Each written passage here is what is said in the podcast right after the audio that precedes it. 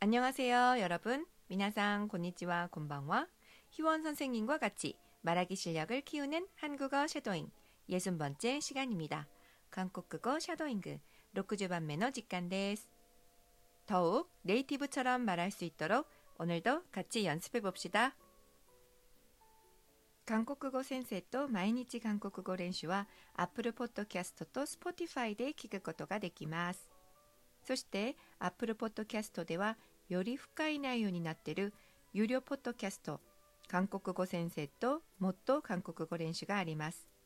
解釈付きのシャドーイングエピソード今日の文章받아쓰기面白いオノマトペ韓国語の発音、抑揚に関するいろんなコンテンツがありますので、ご興味がある方はぜひぜひよろしくお願いします。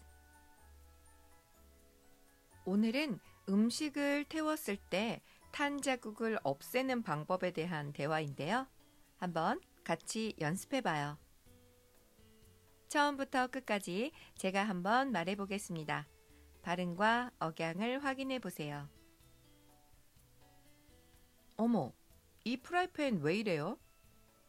어제 요리를 하다가 음식을 태웠어요.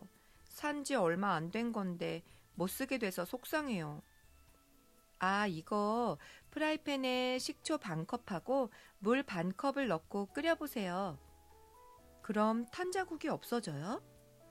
네, 그리고 나서 스펀지로 살살 문지르면 지워질 거예요.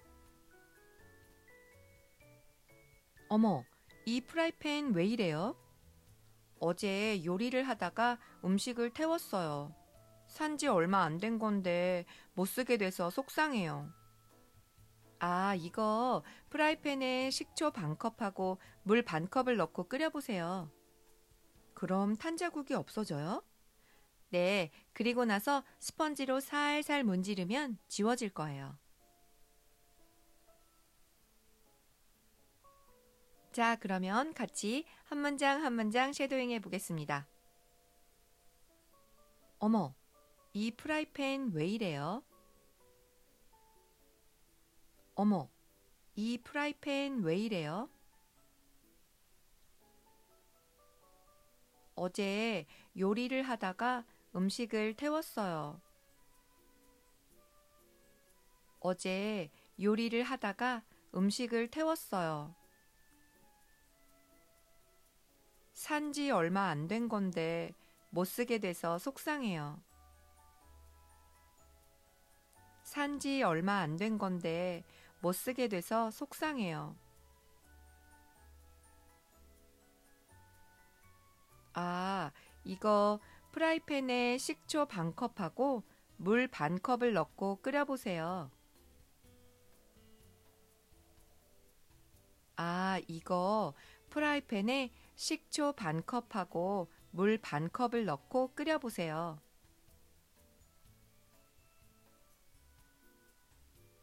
그럼 탄 자국이 없어져요? 그럼 탄 자국이 없어져요?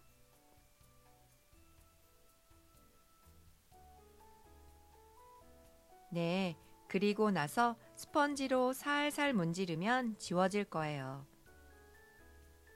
네, 그리고 나서 스펀지로 살살 문지르면 지워질 거예요.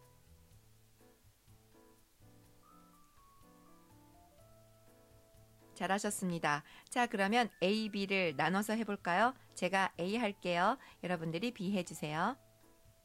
어머, 이 프라이팬 왜 이래요?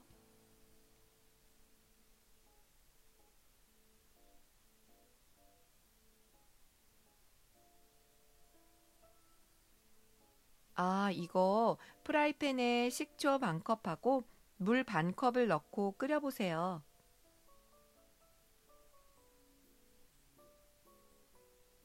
네, 그리고 나서 스펀지로 살살 문지르면 지워질 거예요.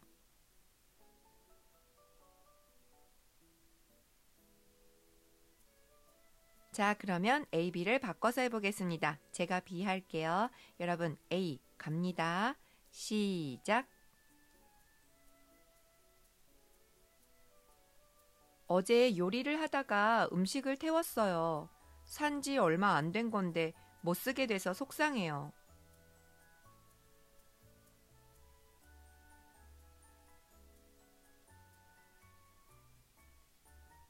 그럼 탄 자국이 없어져요?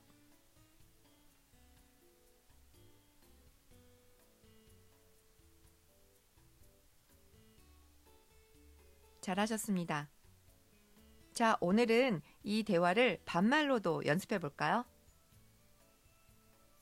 어머, 이 프라이팬 왜 이래? 어제 요리를 하다가 음식을 태웠어. 산 지 얼마 안 된 건데 못 쓰게 돼서 속상해. 아, 이거 프라이팬에 식초 반컵하고 물 반컵을 넣고 끓여봐. 그럼 탄자국이 없어져? 응, 그리고 나서 스펀지로 살살 문지르면 지워질 거야.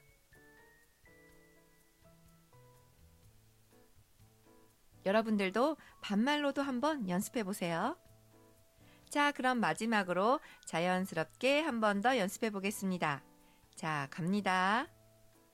어머, 이 프라이팬 왜 이래요? 어제 요리를 하다가 음식을 태웠어요.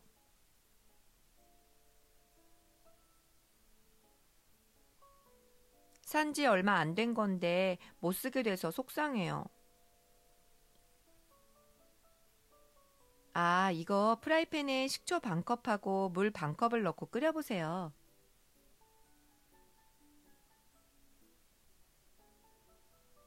그럼 탄 자국이 없어져요?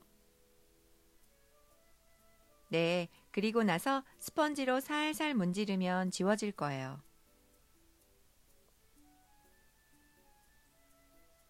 잘하셨습니다. 여러분도 요리를 하다가 음식을 태운 적이 있어요? 한번 한국어로 대답해 보세요.